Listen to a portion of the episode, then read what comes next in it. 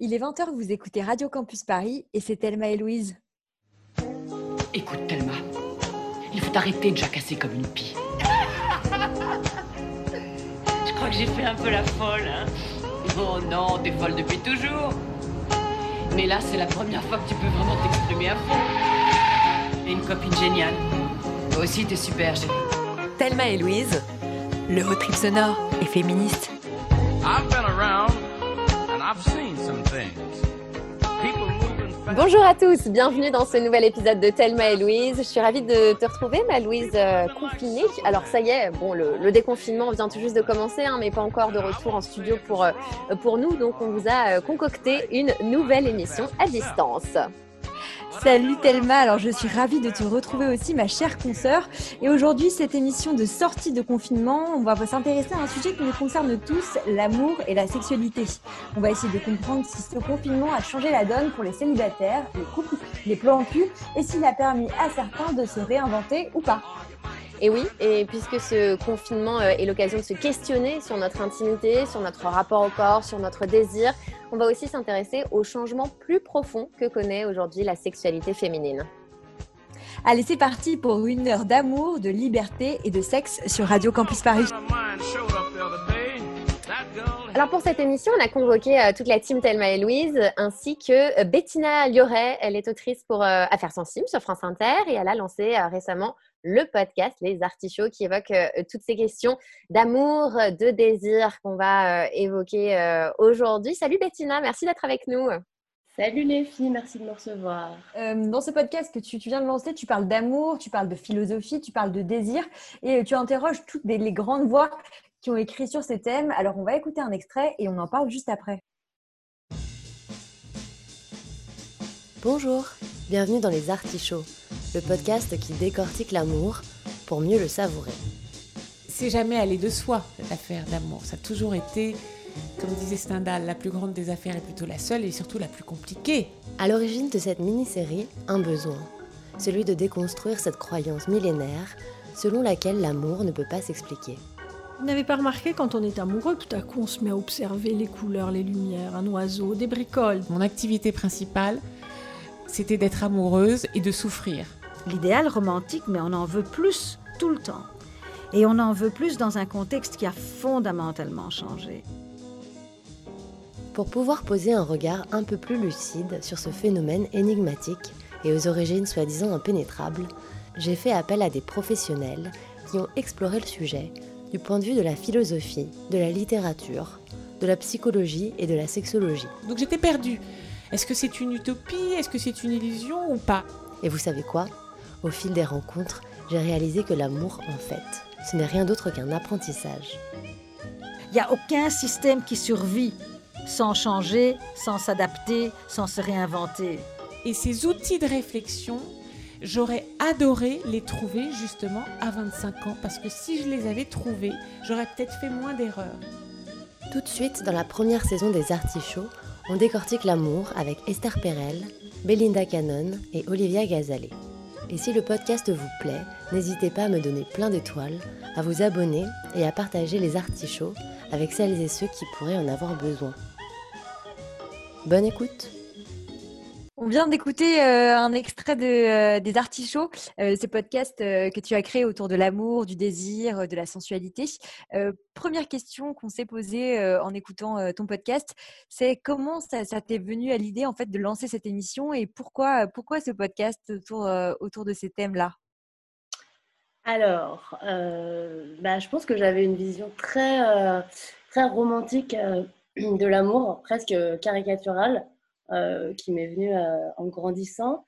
Et euh, comme beaucoup de personnes, adhéré à des mythes qui sont un peu à la base de cette idéologie romantique, de cette idée romantique, avec des modèles féminins assez, assez typiques, genre Adèle Hugo qui devient folle par amour, les princesses de Disney qui sont complètement passives vis-à-vis de, du sujet amoureux, les, des paroles euh, des chansons euh, des pop stars que j'écoutais, qui étaient un peu euh, sur la même longueur d'onde que ça. Et tout ça, ça a créé une culture, une idéologie romantique, en plus de ma nature assez nostalgique. Donc, bon, clairement, j'ai vite assimilé l'amour à, la souffrance.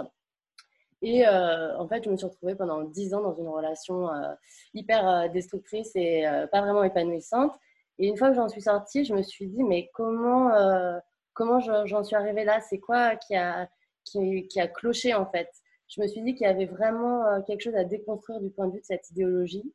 Et, et je me suis dit que si ça venait sûrement de de mon modèle familial un peu euh, disloqué, etc., je, pensais, enfin, je me suis vraiment dit qu'il y avait quelque chose à, regarder du côté de, euh, de la culture, de l'histoire, de la, de la politique même, de, de toute cette construction culturelle qui avait euh, bah, façonné chez moi cet idéal romantique et, qui ne fonctionne pas en fait, hein, qui est carrément pas, enfin, je veux dire, épanouissant et et qui, et qui échouent en fait euh, dans la pratique. Donc, euh, donc je me suis questionnée sur euh, vraiment les, les, origines de cette idéologie. Je me suis dit mais à qui, à qui ça profite? Comment on s'en émancipe? Et quelles sont les autres formes d'amour qui peuvent exister? Et puis quelles problématiques ces nouvelles façons d'aimer que je ne connais pas peuvent, peuvent poser. Donc du coup je me suis dit bah autant le prendre comme sujet d'étude de manière un peu dépassionnée en allant euh, interviewer des experts euh, et des expertes euh, sur, sur ce sujet, qui, des personnes qui l'ont étudié vraiment comme un sujet mm. scientifique pour essayer d'y voir un peu plus clair et forcément d'avoir des relations un peu plus épanouissantes. voilà un double, un double euh, sens pour toi, c'est-à-dire à la fois apprendre euh, des choses d'un point de vue euh, scientifique, comme tu dis, mais aussi peut-être que ça te sert d'un point de vue personnel et que ça serve à tes auditeurs et auditrices, j'imagine.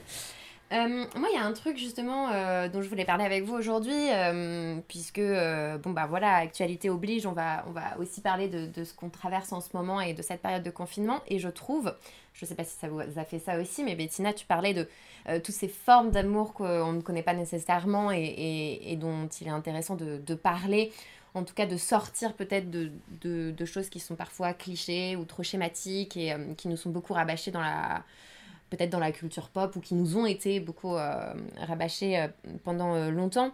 Et je trouve qu'aujourd'hui avec ce confinement, on, on, est en train de se rendre compte peut-être parfois de façon hyper frappante euh, parfois choquante, qu'il euh, y a une multiplicité effectivement de, situations, de ressentis, de sensibilités, et qu'au final, il n'y en a pas un, je pense, parmi nous et parmi euh, tous les gens qui nous écoutent et, les autres qui vit cette période de la même façon, et que ce soit en termes d'amour, de sexualité, d'autant plus parce que, bah, on va le voir au fil de l'émission, il existe mille et une euh, situations et, surtout mille et une façons de ressentir ces situations. Donc on va essayer de, plonger à travers tout ça, mais euh, voilà, l'idée c'est de montrer que, ben, on, vit tous euh, cette période de façon hyper différente. Il y a un sondage qui est sorti récemment et que je voulais partager avec vous parce que euh, donc on, on, on, va commencer par parler un peu de, pratiques sexuelles, n'est-ce pas? Euh, Même si après on élargira aussi au, couple, à l'amour, à, toutes euh, ces, ces choses-là. Mais pour commencer, tout simplement, hein, très prosaïquement, sachez que il y a ce, ce, sondage donc, qui dit que la proportion de Français qui n'a pas eu de rapport sexuel au cours du dernier mois est de 44% alors qu'en temps normal, elle est euh, plutôt autour de 25-26%, euh, donc un quart de la population euh, en temps normal, hein, voilà, qui, n'a pas eu de, rapport sexuel dans le dernier mois. Là, on est plutôt en train de grimper sur presque la moitié de la population. Qu'est-ce que pour vous ça veut dire Qu'est-ce qui peut être les causes de cela Bon, ben, bien sûr, le confinement, le fait d'être enfermé, mais est-ce qu'il y a au-delà de ça euh, peut-être euh, une baisse euh, du désir, puisqu'on voit que ça touche à la fois les célibataires, mais aussi les personnes qui sont confinées en couple. Donc, est-ce que, ouais, quelque part, le, confinement fait baisser le désir? Est-ce que le confinement est tue l'amour? Bah, Moi, je trouve ça alors, plutôt rassurant d'avoir ces chiffres-là. ça prouve justement que le confinement fonctionne, enfin, a fonctionné en tout cas. ça veut dire que les gens ne sont pas sortis de chez eux pour pour, euh, pour les, personnes célibataires ou les personnes qui sont en couple, mais mmh. non cohabitants, quoi, sont pas sortis de chez eux. Donc, je trouve que le chiffre est quand même raccord avec la situation qu'on vient de vivre. Donc, a priori, moi, je trouve ça plutôt, plutôt rassurant. Après, d'un point, Après, en ce qui concerne. ah non, mais je sais pas. te rassure d'un point de vue sanitaire, en fait. Exactement. es très Merci de poser les mots sur, euh, sur ma crainte. Tu, vas, eh tu, tu, es notre monsieur sanitaire aujourd'hui, c'est ça? Exactement. Après, en termes de, de, désir, euh, je, je, je sais pas. Je vous laisse. Tu n'es pas euh, inquiet pour le pour, pour l'amour aujourd'hui en France qui est en train de se mourir doucement? Je sais pas, on verra. On, on, attendons de voir les, les semaines, les mois qui suivront ce, cette période-là, mais, mais en tout cas, moins de rapports charnels aussi chez les personnes confinées en couple, ça veut quand même dire que euh, le confinement euh, joue un, rôle, puisque euh, le, par rapport, on va dire, à la fréquence habituelle, les gens font moins l'amour. Mmh, moi, si je peux me permettre, je pense que, je pense que c'est surtout chez les jeunes couples que ça arrive, parce qu'ils n'ont pas eu le temps forcément de d'apprendre à se connaître et de vivre ensemble. Mais je pense qu'en fait, ce sondage, déjà, il est hyper rassurant pour les gens qui, euh, qui ne font pas l'amour, qui sont en couple et qui ne font pas l'amour et qui se disent Oh là là, mais mon couple est en train de partir euh, en vrille, euh, il faut qu'on se quitte, c'est terminé, etc. De voir ce, sondage, c'est vraiment un soulagement. Genre, en fait, non, c'est pas, c'est pas ton couple, c'est le contexte. Donc, mm. respire, tiens bon et tout va s'arranger. Et une fois que tu as, as, réalisé ça, en fait, ça stimule ta vie sexuelle. Enfin, je sais pas. Je, je pense que ça, rien que de le savoir, en fait, ça dédramatise quelque chose et ça peut débloquer, en fait, euh, plein de choses au niveau du désir. Et après, je pense que d'une manière plus générale, ce qui fait qu'on euh, on ne fait plus l'amour ou qu'on a moins de désir euh, en, cette période de confinement, c'est lié à ce que Esther Perel, la, thérapeute de couple, me racontait dans le premier épisode des Artichauts, c'est que en tant qu'être humain, on a deux besoins qui, qui, doivent cohabiter et qui sont en même temps hyper paradoxales. Euh, c'est le besoin de euh, sécurité qui est lié à l'amour et euh, le besoin de liberté qui est plus lié au désir. Et donc, dans la vie quotidienne, on arrive à faire cohabiter ces deux besoins parce que voilà, on a d'un côté, dans un couple, le moment où on se retrouve et de l'autre, le moment où on va vivre des jeux extérieurs avec des personnes extérieures.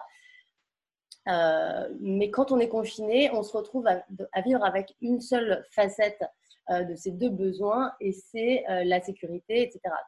La clé mm. du désir réside euh, dans euh, l'aventure, dans l'inconnu, euh, dans, dans l'interdit. Et c'est des choses qui disparaissent au moment même où tu es confiné avec ton partenaire.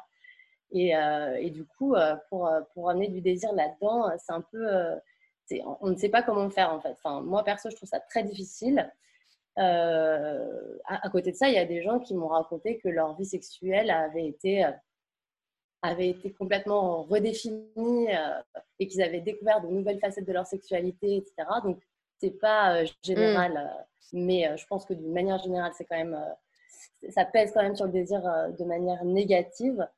après, je pense qu'aussi, enfin, quelque chose que j'ai abordé avec Angelo, dans le, Angelo Follet dans le quatrième épisode des Artichauts, c'est le fait que quand on est en couple depuis peu de temps, on ne se connaît pas parfaitement l'un l'autre et on a encore ces masques que l'on porte pour se protéger euh, de plein de choses.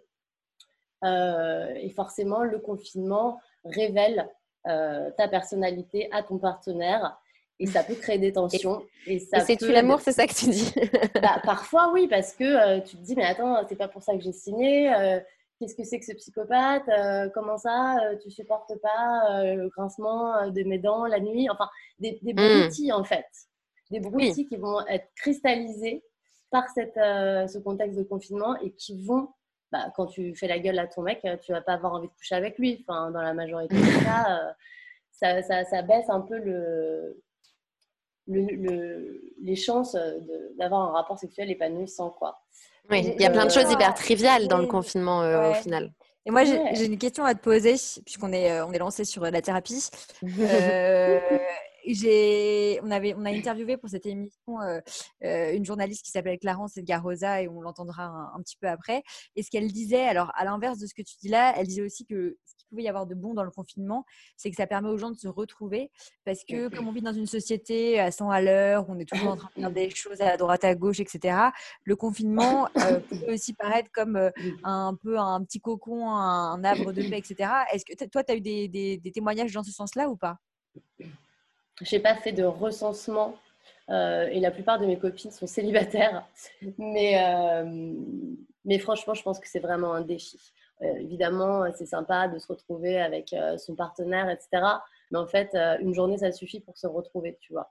je pense que je pense que c'est vraiment, vraiment un vrai défi. Et je pense qu'il ne faut pas avoir peur de, de, de, le dire parce que je pense que ça peut rassurer beaucoup de personnes. Euh, c'est jamais arrivé euh, à notre génération, du moins, de se retrouver dans, cette situation. Et donc, forcément, on n'est pas préparé. Et euh, je pense qu'il faut garder en tête que c'est provisoire et qu'il euh, ne faut pas tirer de conclusions trop hâtives de de la situation telle qu'elle est aujourd'hui. Euh, évidemment, une fois qu'on aura, euh, pour les personnes en couple, une fois qu'elles auront dépassé euh, cette épreuve, forcément, elles se sentiront plus, plus légitimes dans leur couple. Elles se diront, bah, on a réussi. Et ça, c'est très valorisant. Et oui, c'est un gage de, de, de, de, santé du couple. Mais je pense que c'est vraiment, vraiment un défi. Et j'espère que que les couples vont réussir à traverser cette épreuve, surtout les jeunes couples. Quoi. Imaginez les couples qui viennent d'emménager ensemble, c'est une catastrophe.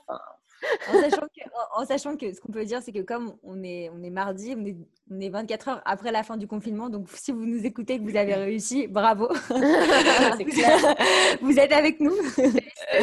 voilà. Félicitations, on vous décerne la palme de Thelma et Louise. Voilà. Exactement, bravo à tous et à toutes. Moi, il y a un truc aussi qui m'avait intéressé. J'ai entendu une psychologue, euh, sexologue euh, parler de, ces questions de, libido, de désir euh, pendant le confinement et tout. Et elle disait que c'était hyper important aussi la notion d'espace. Et c'est vrai qu'on n'y pense pas forcément, mais en fait, avoir un espace à soi, un espace d'intimité déjà pour penser, pour, pour être juste seul, tranquille, c'est hyper important. Et elle disait aussi que il y a des espaces qui sont connotés, on va dire, intimité, rapprochement sensuel, etc., qui vont être d'un coup, avec le télétravail par exemple, envahis par d'autres sphères de nos vies, par exemple par la sphère professionnelle, et que du coup, pour reconquérir ces espaces d'un point de vue intime, eh ben, ça peut être difficile. Et notamment pour les gens qui ne sont pas confinés dans des immenses baraques avec 12 000 pièces, eh ben, en fait, ben, tous nos espaces servent à d'autres choses et, et, ça peut bouleverser aussi le, désir au sein du couple. Je trouvais ça assez intéressant. Moi, je pense qu'évidemment, la, proximité géographique, c'est très compliqué à, gérer. Et même dans une grande maison, hein, ça peut être quand même compliqué. après, je pense que c'est aussi, si on veut voir un peu le côté positif de la chose, mm. c'est aussi possible de se dire bon, bah, on, baisse tout le temps dans la chambre, en fait, à 23h, dans le noir. C'est peut-être l'occasion de, euh, de tenter de nouvelles choses, euh, d'aller. Je sais pas, je pense que c'est très facile à dire. Euh, à mettre en pratique, c'est beaucoup plus compliqué, mais évidemment, la proximité physique et le manque d'intimité, ça, ça aide en rien euh, mm. dire quoi. Mm. Parce que je pense qu'en plus il faut prendre en chose compte, en, compte deux choses pardon. C'est qu'il y a d'une part euh, ta vie sexuelle avec ton partenaire si tu en as un ou ta partenaire, et il y a aussi ta vie sexuelle avec toi-même. Euh, je pense que les deux se nourrissent l'un l'autre. Oui, on va gravement parler. Je pense peut-être qu'on en reparlera, mais en tout cas, euh, je, bon, je pense qu'il faut, il faut garder, euh, il faut essayer de mettre en place des stratagèmes pour pouvoir, euh, même dans un petit espace, essayer de se dire bon, bah, en fait, tu vas frapper à la porte parce que c'est pas un moulin et que j'ai besoin d'intimité, même si c'est dans des proportions beaucoup plus infimes que dans la vie normale. Mm. Je pense qu'il faut mettre des choses en place comme ça. Justement, tu, parlais d'essayer des nouvelles choses, donc ça peut être l'occasion, ce confinement, d'essayer des nouvelles choses, mais, euh, aussi de, réfléchir en fait euh, à, toutes, euh, à toutes ces, questions. il y a plusieurs auditrices qui nous ont laissé des, petits messages sur le répondeur de Thelma et Louise. elles nous parlent de leur désir, de leur couple. On les écoute. Est-ce que le confinement a modifié ma perception du sexe? En un sens, oui. Notamment parce que le confinement a été une période, enfin, et une période euh, assez introspective, et que du coup, euh, j'ai cherché des réponses à des questions que je me pose depuis longtemps. Et le fait d'avoir plus de temps pour y réfléchir, j'ai trouvé des éléments de réponse que j'avais pas jusqu'à présent. Et je pense que ma plus grande découverte,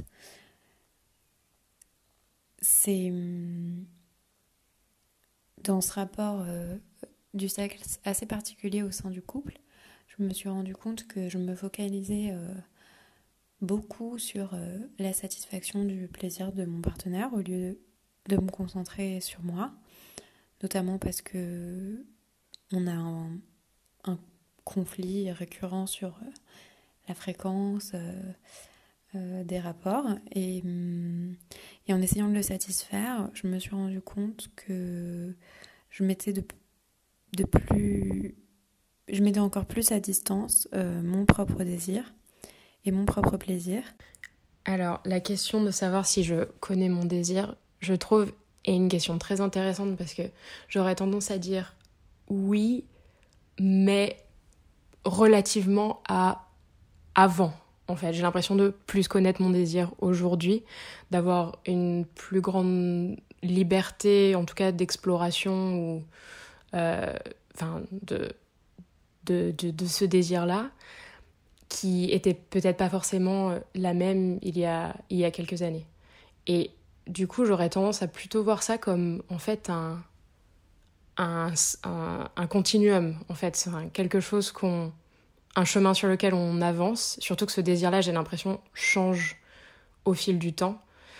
Et, et voilà, je pense que quand j'ai commencé ma vie sexuelle, euh, je pense que je répondais, j'avais très bien répondu à une forme de, de, conditionnement social, en fait, qui est probablement euh, quelque chose qui s'impose autant sur les femmes que sur les hommes, mais celui qui est sur les femmes est assez, assez particulier, où je pense que, voilà, je privilégiais probablement plus le, le désir de masculin, enfin, de, de mes partenaires, et du coup, c'est, je me concevais en fait plutôt comme un objet de désir que comme une, comme actrice probablement de ce, de ce désir-là.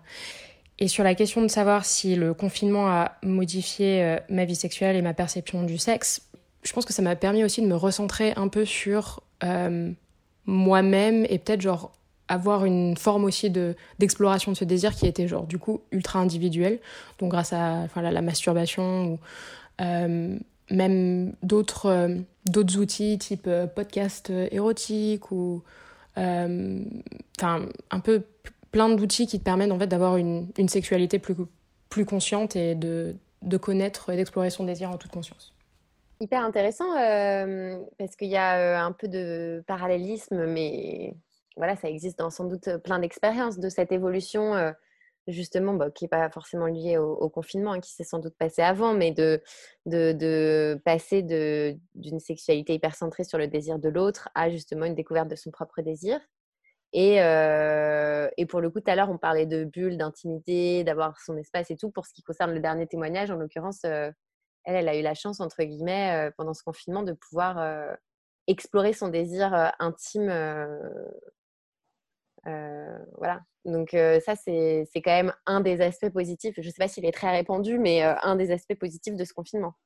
Ouais, moi je pense qu'on a surtout le temps, comme, elle, comme elle le raconte, de, de lire, d'écouter, de se renseigner. Et on est quand même à une époque où on a la chance d'avoir, nous, les femmes, de nouveaux discours qui jaillissent, notamment sur la prise en considération de notre plaisir c'est vraiment, je pense, un moment charnier dans, dans l'histoire du, féminisme parce mm. que justement, on nous dit pour la première fois, en fait, vous pouvez devenir, comme elle le dit, actrice de votre, euh, de votre désir, mais c'est complètement nouveau, ça. Il faut bien le, le souligner, c'est-à-dire que, euh, je sais pas, ça date de, il y a quoi, 5 ans? Ouais. Vous avez déjà entendu parler de ça? Enfin, je veux dire. Et en plus, c'est des trucs qui sont accessibles. C'est des contenus qui sont euh, aussi hyper accessibles pour les jeunes, pour des gens qui n'auraient pas forcément envie de se fader des bouquins euh, euh, mmh. hyper longs sur le pourquoi du comment du désir. Mais réseaux sociaux, podcasts, tout ça, c'est des trucs qui peuvent toucher directement à l'intime en peu de temps et avec des formats hyper. hyper donc il y a vraiment une libération de la parole autour du, du désir féminin. Et je pense que euh, c'est vrai que le confinement permet euh, à toutes les femmes qui, euh, même aux hommes, hein, qui se posent des questions sur le plaisir féminin, d'aller chercher de l'info. Parce qu'effectivement, toute la question de la charge sexuelle, qu'on va sûrement approfondir un peu plus, en fait, la, la clé de la réappropriation du désir féminin, elle passe par cette exploration, déjà par cette prise de conscience, mais aussi par cette exploration, par, par toute une une éducation en fait sexuelle à, à, découvrir, que ce soit de manière, enfin, grâce à des outils psychologiques ou grâce à des outils pédagogiques, mais simplement liés à la découverte de l'anatomie sexuelle des femmes. Donc effectivement, là, on a le temps de se, poser de se pencher sur la question. Euh, on voit bien que dans nos relations euh, euh, amoureuses, sexuelles avec notre partenaire traditionnel, c'est en train de devenir un peu boring parce que le temps passe et qu'on n'a plus trop envie, comme on le disait plus tôt. Et du coup, c'est le moment de, de réfléchir à mais en fait, est-ce que je prends vraiment du plaisir? Mm. et, et, sinon, bah, en fait, c'est pas grave déjà. Et je suis pas la seule. Et comment on fait? Et justement, tu parlais de charge sexuelle. Euh, ce, qui, ce, qui, ce, qui, était assez intéressant dans le premier témoignage, c'était cette idée de, de, fréquence des rapports et qui est devenu un sujet de dispute euh, dans le couple. Euh, comment t'expliques ça que à côté de la charge mentale et d'autres charges, il y a aussi la charge sexuelle?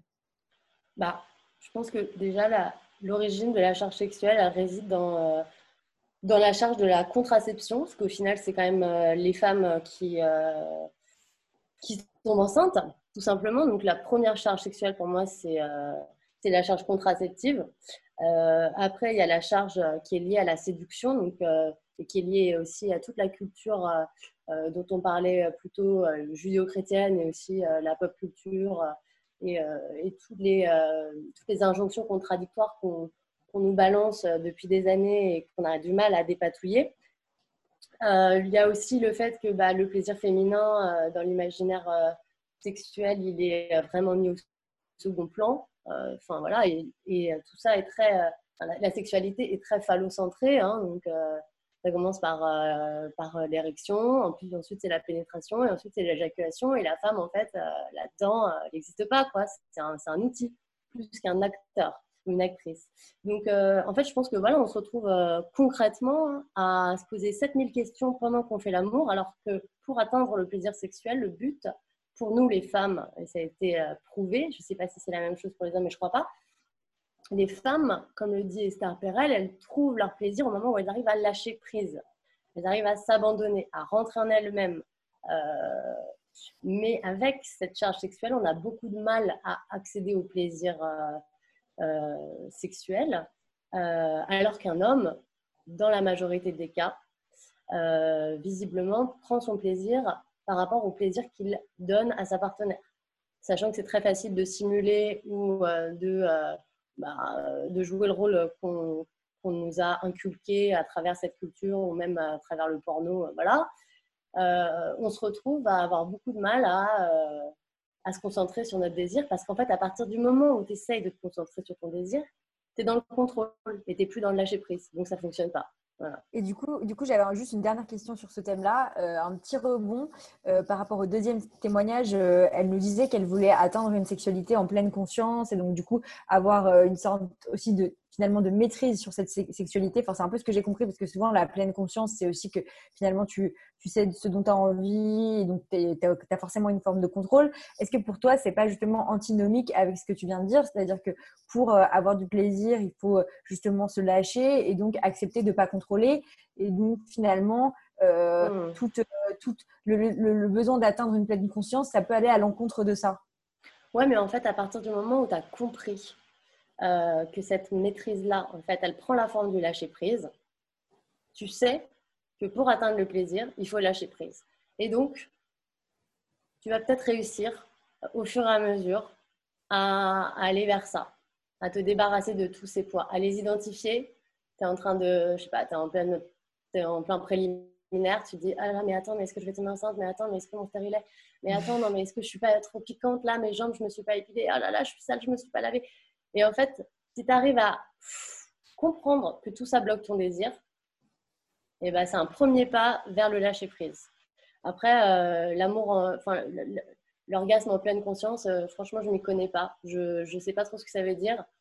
Euh, effectivement, je pense que si tu réfléchis trop, tu n'arriveras pas à avoir un orgasme. Ça, déjà, ça me paraît un peu évident. Et surtout que l'orgasme, en fait, c'est pas tant le c'est pas tant le, but. Alors effectivement, il y a beaucoup de femmes qui n'arrivent pas à avoir des orgasmes, c'est injuste, donc on essaye d'en avoir parce que voilà, pour équilibrer la balance. Mais je pense qu'en fait, le sexe, c'est surtout une, question de connexion. Et en fait, euh, tu te déconnectes de ton partenaire à partir du moment où tu es en train de faire des calculs mathématiques dans ta tête. Euh, encore faut-il avoir un partenaire qui arrive à te mettre à l'aise. Mais je pense que c'est vraiment aux femmes, et c'est pas facile, mais de prendre en main leur sexualité à ce niveau-là. Mais c'est hyper compliqué. C'est hyper compliqué. On en reparlera justement tout à l'heure euh, du partenaire et de la manière dont euh, il peut créer un espace euh, safe pour euh, explorer et euh, avoir du plaisir. Euh, mais avant ça, on va faire une petite pause. on va écouter notre chroniqueuse Kathleen. Justement, cette semaine, elle souhaitait revenir sur cette question de la charge sexuelle et de ses conséquences. À toi, Kathleen, on t'écoute. Salut les casseuses d'ambiance en soirée et les dégradeuses de la langue française. J'espère que vous allez bien. Aujourd'hui, je vous parle donc de la libido des dames en temps de confinement avec leurs chers compagnons. Bon, alors non, figurez-vous que non, c'est pas trop la cata en fait. L'IFOP a publié mardi 5 mai un sondage dans lequel l'Institut interroge le rapport à cette proximité contrainte pendant le confinement pour un couple. Plus de 3000 personnes ont été interrogées, âgées de 18 ans et plus. Ça m'a un peu fait peur au début, mais je vous rassure tout de suite, les chiffres ne sont pas si inquiétants et mettent en lumière une certaine tendance que l'on connaissait déjà dans les ménages français hétérosexuels. Bon, qui dit confinement dit aussi libido en baisse. Alors, à moins que vous soyez un très jeune couple fougueux et plein de passion, pour qui les deux mois d'enfermement contraint étaient une aubaine pour se retrouver, pour la plupart des couples, la question de la libido a malheureusement créé un fossé entre le désir des mesdames et le désir des messieurs. Globalement, le fait que les femmes aient des troubles sexuels et donc moins l'envie de faire l'amour, ça concerne deux femmes sur dix face à un homme sur dix. Alors forcément, ces chiffres interrogent sur la question du consentement et mettent également en lumière la question de la charge mentale. Ben oui, si madame s'occupe globalement des tâches ménagères, a-t-elle l'esprit libre, disposé et donc l'envie de s'envoyer en l'air avec son lardon de compagnon Rien n'est moins sûr. Le sondage s'est donc naturellement penché sur la question de se forcer à faire l'amour. Et ça, c'est pas très chouette parce que ça concerne 12% des femmes face à 6% des hommes.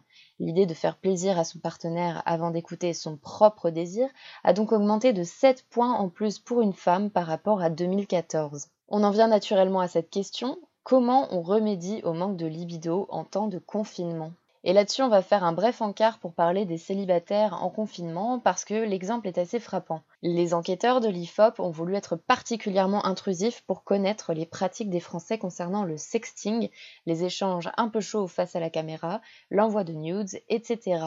Et là, ben, c'est pas très surprenant, les hommes sont carrément plus libérés sur la question. Chez les célibataires, l'écart est flagrant, les femmes sont 19% à avoir eu des contacts avec un ex ou un ancien partenaire sexuel, face à 28% pour les hommes. Tout pareil pour les inscriptions sur les sites de rencontres en temps de confinement, les hommes sont 22% à l'avoir fait, face à 10% pour les femmes. Donc là, c'est clair et net, la pulsion sexuelle et l'expression du désir est globalement deux fois plus en berne chez les femmes que chez les hommes en temps de confinement, ce qui conduirait à un éloignement des deux conjoints pour un couple sur dix à la fin du confinement. 4% des répondants ont même expliqué vouloir carrément rompre définitivement. Et dans le schéma des personnes souhaitant prendre des distances avec leur conjoint, on retrouve un peu plus de femmes que d'hommes. Surprenant Bon, je vous rassure quand même, l'IFOP explique que 88% des couples qui se sont confinés ensemble seraient prêts à se reconfiner avec le ou la même partenaire si un second round devait se présenter. Tout ça, c'est un sondage. La question maintenant est de savoir si la fin de ce confinement va réellement se solder par une hausse massive des séparations et des divorces. La réponse, eh bien, on l'aura peut-être d'ici la prochaine émission de Thelma et Louise. Merci Kathleen. Bah, on va suivre ça de, très près et on espère que chacun va trouver le chemin qui lui convient. Euh, toi, Bettina, ça t'a inspiré quoi cette chronique euh, Est-ce que tu penses que euh, voilà, c'est fréquent pour les femmes de se retrouver dans ce genre de situation et que ça génère des conflits, etc. Alors ça, c'est vraiment une question que j'aborde avec les filles que je connais, qui, qui sont souvent mes amies. Il y a un gros tabou autour du fait que, bah, en fait, souvent, on n'a pas envie et en fait, la sexualité, il faut, bien comprendre que. Euh, enfin, faut arrêter de penser qu'il faut baiser tous les soirs, en fait. Euh, le désir sexuel, il n'est pas le même chez tout le monde, il n'est pas le même en fonction des périodes, euh, il n'est pas le même nulle part, il n'y a pas de normalité. Donc, moi, j'ai été parmi ces, femmes-là. Longtemps, je me suis forcée, mais sans en avoir même la, conscience. Donc, je pense qu'en fait, on parlait tout à l'heure de, la prise en main du désir par les femmes. Et je pense que la première chose à faire pour, prendre en main son désir, c'est déjà d'être capable de dire en fait, euh, j'ai pas envie. Et ça se trouve, j'aurais pas envie pendant deux jours. Et ça se trouve, j'aurais pas envie pendant deux semaines. Et ça se trouve, même pas pendant un mois, en fait. Mais tu vois, en fait, la masturbation, c'est super pour ça, parce qu'à un moment donné, bah, si toi, tu as envie, bah, vas-y, quoi. Et, je pense que, et je pense que c'est, vraiment la, première chose à faire, c'est d'assumer le fait qu'en fait, on n'est pas des objets sexuels et qu'on n'a pas la libido euh, des, actrices porno. Euh, et qu'en fait, le, désir, euh, enfin, je sais pas. Moi, à partir du moment où euh, j'ai euh, fait ce pas-là avec mon partenaire, ça, a débloqué quelque chose parce que d'une part, part moi, j'ai pris le contrôle et d'une autre part, lui, il a pris conscience. Il est sorti, enfin, tu vois, les, hommes aussi peuvent sortir de ces schémas et de cette normalité, de se dire, en fait, c'est pas la fin du monde, quoi. Ça veut pas dire que notre couple se sent pas bien et, et c'est mieux d'avoir des rapports euh, épanouissant, euh, moins fréquent que euh, de faire l'amour pour faire l'amour. c'est ça qui tue le couple, je pense. Oui, c'est vrai que ça existe encore beaucoup, ce, cette, en plus, sans forcément qu'il y ait de communication à ce sujet, mais le fait d'anticiper la déception de l'autre, sans qu'il y ait forcément une communication verbale ou autre, mais juste le fait de, de se, ouais, se, se, forcer par réflexe. Effectivement, c'est des témoignages qu'on entend beaucoup. Quoi. Effectivement, c'est surtout euh, une problématique euh, que les femmes euh, traversent parce que en plus il y a cette pensée héritée de, la culture judéo-chrétienne qui dit que les hommes ont des besoins à satisfaire. Et donc nous de fait on est un peu censé les aider hein, à, satisfaire ces besoins. tout ça c'est culturel en fait. déjà les hommes n'ont pas plus besoin que les femmes. Et en plus, euh, c'est pas parce que même si, quand bien même ils auraient des besoins, on n'est pas des objets sexuels. Donc, mmh. euh, Il y a beaucoup de mythes ouais, autour de tout ça. Et puis quand la sexualité euh, devient plus rare, elle peut devenir aussi de meilleure qualité, j'ai l'impression. On a parlé pas mal des, couples euh, et en l'occurrence, euh, il y a aussi beaucoup de personnes qui ne sont pas confinées en couple ou qui sont euh, peut-être en couple ou qui ont des, amants et amantes mais qui ne sont pas confinés avec, avec eux. Et du coup, bah, dans ces cas-là, l'abstinence, forcément, pendant, pendant la période qu'on a traversée de confinement, a été la règle en général, mais en même temps, pas forcément, puisque comme on disait, il y a quand même voilà, toute une myriade de possibilités maintenant qui nous sont euh, offertes grâce euh, à la technologie. Et dans certains cas, bah, ça a poussé à la créativité. On va écouter quelques témoignages. Donc ouais, au début, je n'osais pas trop, je me voyais pas vraiment faire du sexting, mais j'avais quand même envie d'entretenir un peu la flamme, sachant qu'on était parti pour un bon moment enfermé à distance et sans relation charnelle. du coup, je me suis lancée en faisant un peu une blague. Enfin, au début, c'était plutôt une blague, puis je me suis un peu prise au jeu, à prendre à prendre la pause euh, pour faire des photos avec une petite histoire torride euh, qui irait, euh, qui irait avec, et puis jusqu'à prendre des vidéos aussi. et ce qui n'était pas forcément évident quand on est en colloque à quatre avec avec peu d'intimité. Donc voilà, j'aurais pas forcément pensé, mais finalement c'était assez sympa et plutôt excitant, bien que toujours un peu frustrant quand même malgré tout d'être, d'être éloigné et de pas avoir de contact physique. Moi j'ai réalisé un petit sorte de podcast érotique.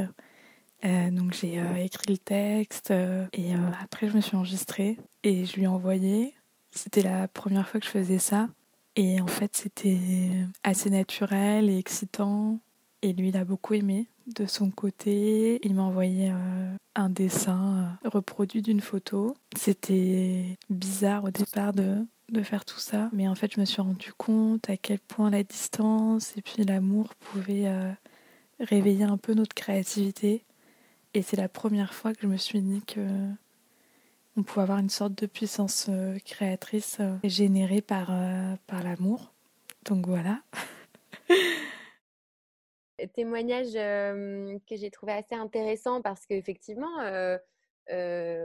on parle presque d'art, bon, c'est un grand mot, mais en tout cas de, création, que ce, confinement et que la distance ait été le, prétexte pour créer des choses hyper originales, je, trouve ça, je trouve ça assez chouette. Est-ce que est-ce que justement ça vous surprend? Je sais pas, moi j'avais pas forcément une image de notre génération hyper hyper. parce que ça fait très romantique, au final, ça fait très old school, je trouve, de s'envoyer des dessins, des podcasts. Enfin, le podcast, n'est pas old school, vous allez me dire, mais vous voyez ce que je veux dire, une espèce de, création artistique autour de l'amour. Et je trouvais ça mmh. hyper, hyper beau. Bah, moi, je pense que c'est quelque chose qui a été notamment souligné par Morgane Hortin, qui a créé le groupe Instagram mmh. Amour Solitaire, et en fait, qui prouve bien que les gens ne sont pas complètement. Enfin, c'est-à-dire, il y a ce besoin dans la société euh, de retrouver un romantisme euh, épanouissant à travers euh, l'échange de textos ou la, correspondance épistolaire et effectivement toutes ces formes de créativité autour de, l'amour et du désir. Mais moi, j'ai parlé avec Esther Perel et en fait, elle m'a dit que la clé vraiment pour elle d'une histoire qui compte, qui, qui dure, mais ça peut être la clé aussi d'une sexualité épanouissante, c'est vraiment l'intelligence émotionnelle. effectivement, ça passe euh, par, euh, par euh, nourrir son imaginaire érotique. Et, et effectivement, c'est le confinement pour les personnes qui sont célibes ou dans des relations à distance. c'est vraiment l'occasion de farfouiller là-dedans. C'est des choses qu'on n'a pas trop le temps de faire dans la vie quotidienne auxquels on ne pense pas trop parce que bah, se voir, c'est plus rapide.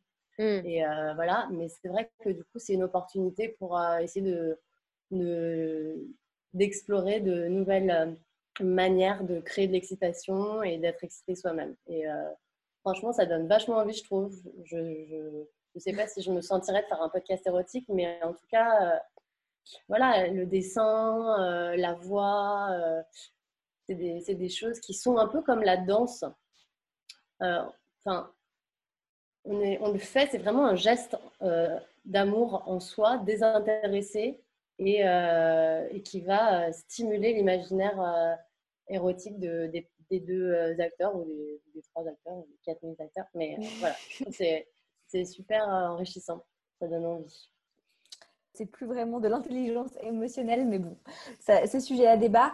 Euh, on a vu que pendant le confinement, euh, la plupart des sites euh, de rencontres ont connu une hausse assez impressionnante de leur. Bah, alors là, je suis pas d'accord avec la transition. non, mais j'avais, je, ne savais pas comment passer de intelligence bah, émotionnelle, podcast, correspondance épistolaire via Tinder, ça marche. Oui, alors ça, ça se voit que tu n'as pas été sur Tinder depuis longtemps, mais c'est pas grave. c'est pas grave. Bref, alors du coup, euh, on voit que donc elle m'a coupé dans mon lancement. Euh, les conversations Tinder ont augmenté d'en moyenne 17% depuis, le début du confinement. Euh, c'est un outil de divertissement, c'est un outil pour passer du temps, pour entrer en contact avec des gens quand on se sent seul. concrètement, est-ce que la façon d'utiliser Tinder et les autres sites a changé pour les internautes? On écoute un témoignage, toujours une auditrice sur notre répondeur, et on en parle juste après. Alors en soi, mes techniques de drague sur Tinder ont pas tant évolué pendant le confinement, mis à part que je prends un peu plus les devants. J'arrête d'attendre qu'on vienne me parler et, quand je sens bien quelqu'un, euh, je me lance un peu plus. Et ce qui est pas mal, c'est qu'on a un peu plus de sujets de conversation grâce au confinement. Parce qu'on peut un peu plus se dire, bon alors, toi, tu survis, qu'est-ce que tu fais, comment tu le vis? Ça donne un peu plus de, phrases d'accroche. Ça, c'est pas mal. C'est pas tant qu'on se drague sur Tinder maintenant, mais c'est qu'on l'utilise comme un moyen de, socialisation finalement. Mais, euh, mais, c'est peut-être un peu frustrant quand même, parce que bon, au final, tu vas pas euh, raconter ta vie pendant euh, tout un mois, engager une relation épistolaire comme ça du jour au lendemain. Donc très vite, les conversations s'essoufflent un peu. Parce qu'il n'y a plus justement ce mot de conclusion de euh, Ah bah vas-y, c'est sympa, on parle bien, viens, on va prendre un verre, tu vois. C'est. Non, ça, ça finit par s'essouffler parce que bon, bah, qu'est-ce que tu veux, de toute façon, on ne sait pas vraiment quand est-ce qu'on pourra se voir, donc bon, laisse béton, quoi. Alors, on a, on, a, on a passé un peu en revue tous les cas de figure. Euh, on, a, on, a été, on a été voir les couples, on a été voir les personnes célibataires, on a été voir les personnes qui s'envoient des podcasts érotiques, euh, celles qui vont sur Tinder. Mais il nous reste une dernière catégorie de personnes. Ce sont les personnes qui sont confinées chez leurs parents. Euh, bah, écoute, Mathieu, on t'écoute. Je crois que tu avais un petit témoignage à nous faire à ce sujet. Oui, bah, vous l'avez forcément remarqué, le sexe en période de confinement a alimenté une tonne d'articles. Voici le genre de titre qu'on pouvait lire il y a encore, encore deux jours.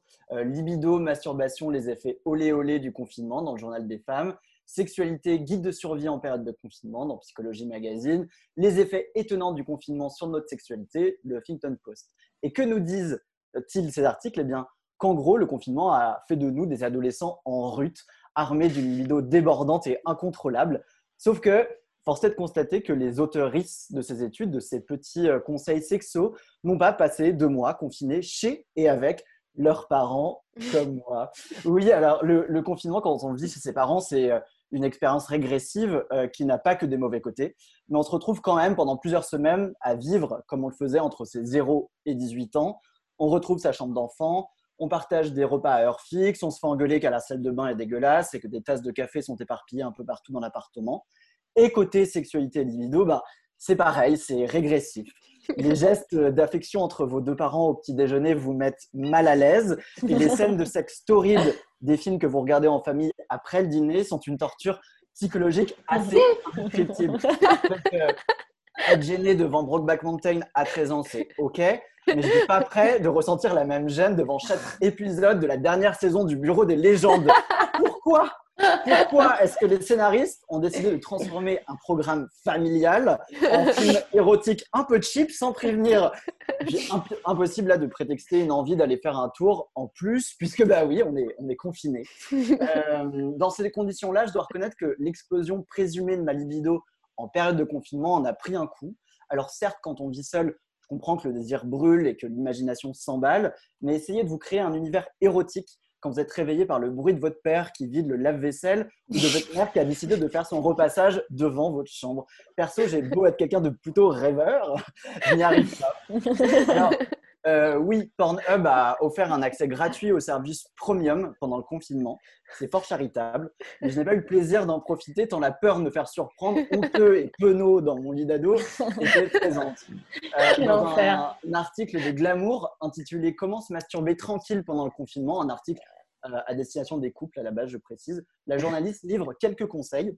Parmi eux, celui de s'isoler dans la salle de bain pour profiter de cet espace qui en général ferme à clé pour pouvoir se en toute quiétude. Que nenni Quand on cohabite chez ses parents, cette expérience aquatique risque fort d'être interrompue par un Non mais ça va pas faire couler l'eau pendant deux heures Ça sert à rien de pas manger de viande, c'est pour vider les réserves d'eau de l'immeuble Sérieusement, pour celles et ceux qui recherchent euh, des méthodes plus discrètes qu'un film porno, on en a parlé, il existe de plus en plus de podcasts érotiques, donc parmi eux Cox ou Vox, du porno audio, donc qui propose des séances de masturbation guidée. Euh, ça réglera pas la crainte de vous faire surprendre, mais c'est bien plus créatif et intelligent que Pornhub.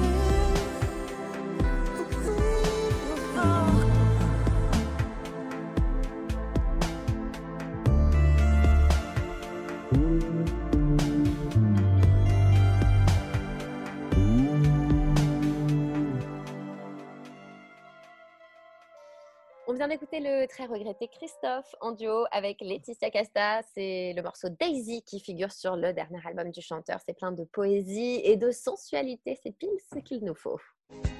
Thelma et Louise, c'est aussi un podcast sur radiocampusparis.org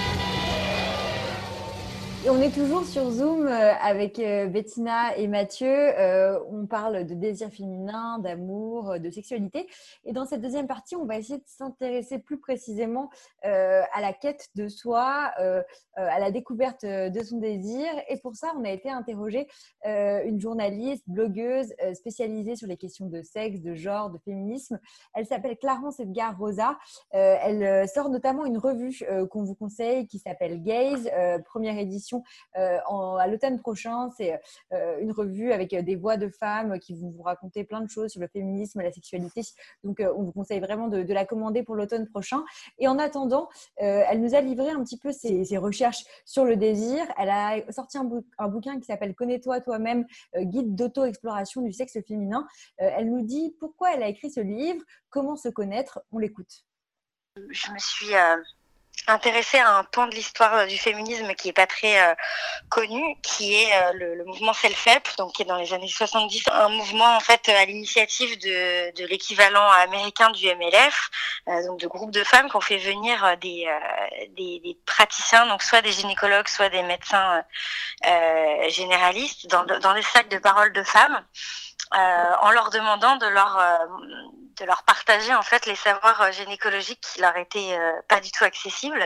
Et c'était un moment de conquête du droit à l'avortement de la contraception etc donc donc c'était assez dingue à l'époque mais c'est resté quand même assez confiné pour le coup à, à, des, des, groupes déjà sachants. Aujourd'hui je pense qu'on a besoin que ces savoirs là ils soient il soit le plus partagé possible, donc euh, qui, qui, ne reste pas que dans un cercle de personnes déjà informées, déjà militantes, féministes, euh, ou qui ont un accès facile à l'information. Voilà, donc j'ai voulu que ce livre soit facile d'accès. Euh, pour que ce savoir-là, euh, toutes puissent se l'approprier et prendre le pouvoir sur ce corps. Euh, pour pouvoir euh, savoir ce qu'on aime, le dire et aller le chercher, il faut déjà savoir comment ça marche. Et donc, connaître son corps et savoir comment il fonctionne, c'est aussi une manière d'arriver à formuler les choses. Et, de, et effectivement, pour moi, c'est par là que ça passe. Une sexualité euh, heureuse euh, à deux, euh, c'est avant tout, je pense, j'y crois vraiment, une sexualité qui, qui est épanouie seule. Et donc, donc oui, pour moi, c'est très très important. En tout cas, ce qui est sûr, c'est que quand on fait cette démarche, peu importe jusqu'où on va dans la connaissance de soi, et dans l'exploration, rien que de faire cette démarche, c'est déjà euh, c'est déjà prendre un moment pour soi et pour considérer ce corps comme étant pas quelque chose de sale, pas quelque chose qui est à négliger euh, ou euh, qui est moche et qui mérite pas d'être regardé. Donc déjà rien que de, faire cette démarche de, qui est le point de départ en fait de, l'exploration, c'est déjà un grand pas de fait pour aller à la conquête de son plaisir, je pense. Est-ce qu'on découvre son plaisir et son désir plutôt seul ou plutôt à deux Enfin, c'est quoi que vous recommanderiez, entre guillemets, euh, pour, euh, les, auditrices et les auditeurs? Bah, en fait, c'est vraiment très personnel, donc ça. J'ai pas de recommandation. Ch chacune fait vraiment comme elle le sent et comme elle le veut. Chacune d'entre nous n'est pas euh, un, un, ou une partenaire euh, avec qui c'est possible en fait de d'être dans cette démarche. Donc, euh, alors que toute seule, on n'a pas de permission à demander. Donc, je pense que c'est plus accessible pour tout le monde de se dire que on peut faire cette démarche seule. Après, pour celles qui ont la chance, parce que je pense que c'est une chance d'avoir un ou une partenaire qui arrive à créer un, espace suffisamment safe pour que l'exploration se fasse à deux, bah, c'est génial. Mais euh, je pense quand même qu'au au départ, c'est quand même plus simple et plus souhaitable que ce soit une démarche euh, individuelle. Je pense que c'est un, un chemin quand même vers soi-même. On écoutait euh, Clarence Edgar Rosa qui nous parlait de, masturbation et de désir féminin et de la manière dont on peut aussi euh, se retrouver avec soi-même pour après être plus épanoui euh, dans une relation à deux. toi, Bettina, je voudrais élargir un peu le propos parce que là, elle parle de sexualité et elle dit que finalement, on peut apprendre à se connaître soi-même dans sa sexualité. Est-ce qu'on peut aussi apprendre à se connaître soi-même en tant qu'amoureux et amoureuse? Est-ce que euh, finalement, euh, c'est aussi faire l'apprentissage de l'amour, euh, c'est aussi apprendre à, savoir qui on est dans une relation. Ouais, j'ai abordé ce sujet avec Olivia Gazalet dans le troisième épisode. Et elle explique qu'effectivement, en fait, l'amour, c'est une question qui va soulever des problématiques liées à notre personne même et euh, comment comprendre l'amour puisqu'on est en permanente euh, évolution tout au long de notre vie. Euh, je pense que ce, dont que j'ai tiré de cet entretien, c'est vraiment le fait que, évidemment, on est comme on est, on a des besoins et en fonction de notre histoire de notre, psychisme et de notre nature, on, a des, besoins particuliers. je pense qu'il faut prendre en compte le fait que la personne en face n'a pas les mêmes besoins et qu'il faut arrêter d'attendre euh, de l'autre d'aimer de la même manière que nous on aime. Euh, facile à dire, pas facile à mettre en pratique parce que euh, oh là là, mais comment t'as osé me faire ça? Moi, j'aurais jamais fait ça. Ouais, mais en fait, c'est vraiment la rencontre de l'altérité qui peut amener euh, une relation épanouissante. C'est l'acceptation en fait de l'autre pour ce qu'il est d'autre et, et, comme le dit Olivia Gazalet, accepter l'autre, aimer l'autre pour, pas pour ce qu'il peut nous apporter, mais pour ce qu'on voudrait lui donner. Donc euh, voilà, c'est une vision euh, basée sur la générosité et sur l'altérité qui est euh, très challengée par l'individualisme de notre époque. Mais je pense qu'elle a, qu'elle a pas tort dans cette façon d'aborder le, le sujet. Super, merci beaucoup pour, euh, pour ces conseils. Et puis, euh, ça y est, hein, l'émission touche, euh, touche à sa fin. On a parlé de tout plein de sujets. J'espère que ça vous a intéressé. Merci en tout cas d'avoir suivi ce, cette nouvelle péripétie de la team Thelma et Louise confinée. Merci à Bettina d'avoir accepté de, de, se joindre à nous aujourd'hui. Et puis, merci à nos chroniqueurs Mathieu et Kathleen d'avoir été là aussi. On vous souhaite une, une très belle fin de, de, confinement. Oui, on va pouvoir se revoir, Thelma. Oui, à très bientôt en vrai. Oui, en vrai dans mon studio. Bisous. Allez, ciao tout le monde. Bye bye. Ciao. But I do have some advice to pass along right here in the words of this song.